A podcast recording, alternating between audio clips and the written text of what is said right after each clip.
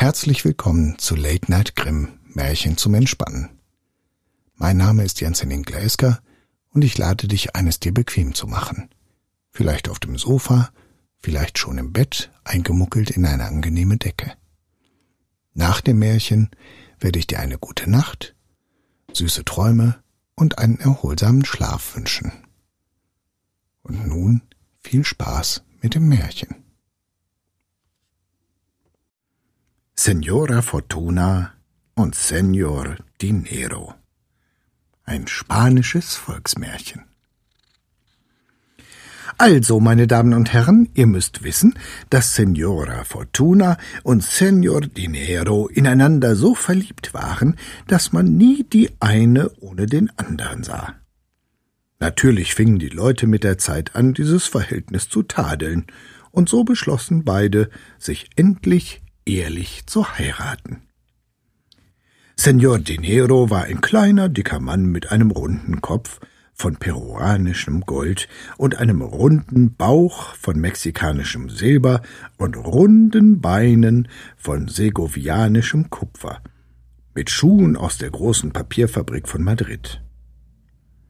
Senora Fortuna dagegen war eine kapriziöse, hirnlose, unbeständige und unverschämte eigensinnige Frau und blind wie ein Maulwurf. Kaum hatte das neue Ehepaar die Flitterwochen verlebt, als es auch mit dem Hausfrieden vorbei war. Die Frau wollte befehlen, und der stolze und aufgeblasene Signor Dinero sich nicht befehlen lassen.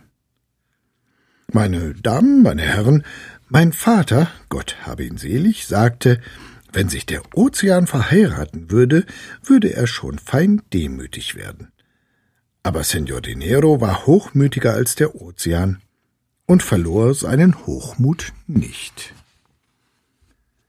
Weil nun beide die Oberhand haben wollten und keiner dem anderen nachgeben mochte, so kamen sie endlich überein, dass eine Wette über die strittige Herrschaft entscheiden sollte.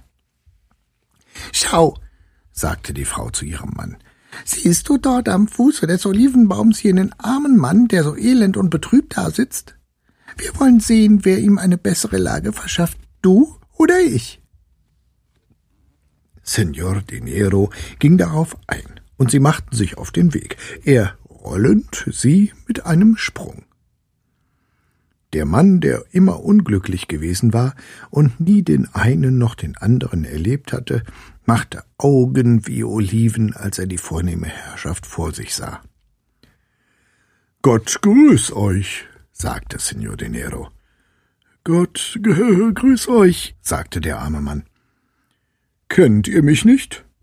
Ich kenne Euer Gnaden nur, um euch zu dienen. Nie hast du mein Gesicht gesehen? In meinem ganzen Leben nicht. Wieso? Hast du denn gar nichts? Oh ja, Herr, sechs Kinder nackt wie Riegel, mit Kehlen weit wie alte Strümpfe, und was die Einnahmen betrifft, so habe ich nur gerade einen Bissen, wenn ich arbeite. Und warum arbeitest du nicht? Nun, weil ich keine Arbeit finde, das Glück ist derart gegen mich, dass sich alles zu meinem Schaden wendet. Seitdem ich mich verheiratet habe, scheint mein Weg gefroren zu sein, alles steif und trocken. Ich will dir zur Hilfe kommen, sagte Signor De Nero, indem er pompös einen Duro aus seiner Tasche zog und ihm den gab. Dem armen Mann schien das wie ein Traum, und er lief schneller als der Wind geradewegs zu einem Bäckerladen, um Brot zu kaufen. Als er aber das Geldstück aus der Tasche ziehen wollte, fand er nichts, nichts als ein Loch, durch welches sich der Duro, ohne Abschied zu nehmen, davongemacht hatte. Der arme Mann war ganz außer sich und fing an zu suchen, fand aber nichts. Das Lamm, das bestimmt ist, im Rachen des Wolfes zu sterben, kann kein Hirt davor behüten. Nach dem Dodo verlor er die Zeit, nach der Zeit die Geduld, und er fing an, sein Schicksal zu verwünschen.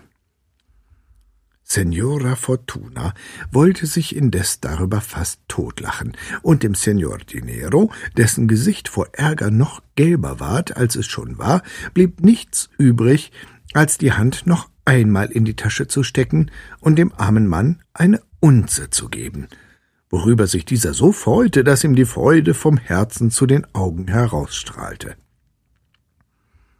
Er ging nun in einen Kaufladen, um Zeug für seine Frau und Kinder zu kaufen.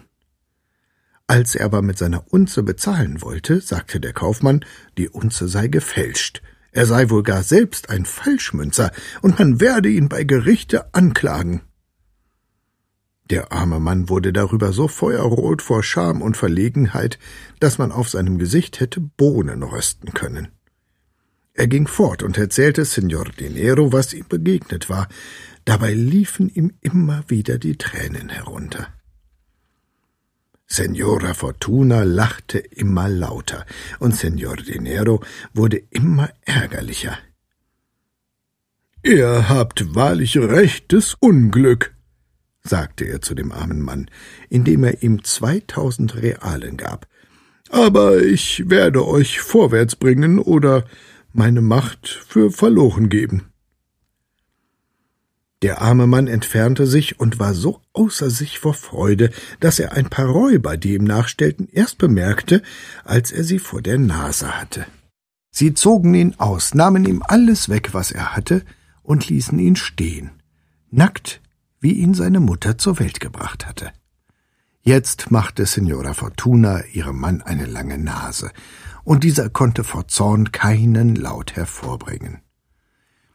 Nun ist die Reihe an mir, sagte sie, und wir werden sehen, wer mehr kann, der Rock oder die Hose. Mit diesen Worten näherte sie sich dem armen Mann, der sich auf die Erde geworfen hatte und sich die Haare raufte. Sie pustete ihn bloß an, und in demselben Augenblick sah er neben seinem Fuß den verlorenen Duro. Etwas ist mehr als nichts, sagte er zu sich selbst. Kann ich doch meinen Kindern Brot kaufen. Als er an dem Kaufladen vorbeikam, rief ihm der Kaufmann zu und sagte, er möchte ihm doch bitte verzeihen. Er habe gemeint, die Unze sei gefälscht. Als er sie aber auf der Bank habe prüfen lassen, habe man ihm gesagt, das Gold sei ganz echt und das Gewicht vollkommen. Er gebe sie ihm hiermit wieder und schenke ihm obendrein das gekaufte Zeug. Der arme Mann war's zufrieden und zog mit der Unze und dem Zeug weiter. Als er über den Markt ging, begegnete er einer Abteilung Gendarmen, welche die Räuber eingefangen hatten. Der Richter, der ein Richter war, wie es wenige gibt, befahl, dass man dem armen Mann sein Geld zurückgebe, ohne Kosten und Abzug.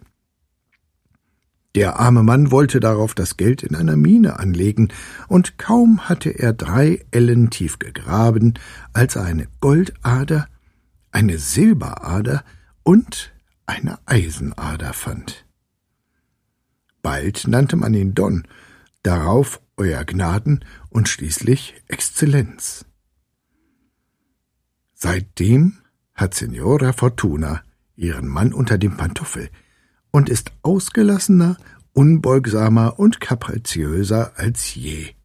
Und sie fährt fort, ihre Gunst wie der Blinde seine Prügel auszuteilen. Das war Late Night Grimm, Märchen zum Entspannen. Ich danke dir fürs Zuhören und freue mich, wenn du dem Kanal hier folgst und vielleicht auch weitere Folgen anhörst. Ich wünsche dir eine gute Nacht, süße Träume und einen angenehmen Schlaf. Mach's gut.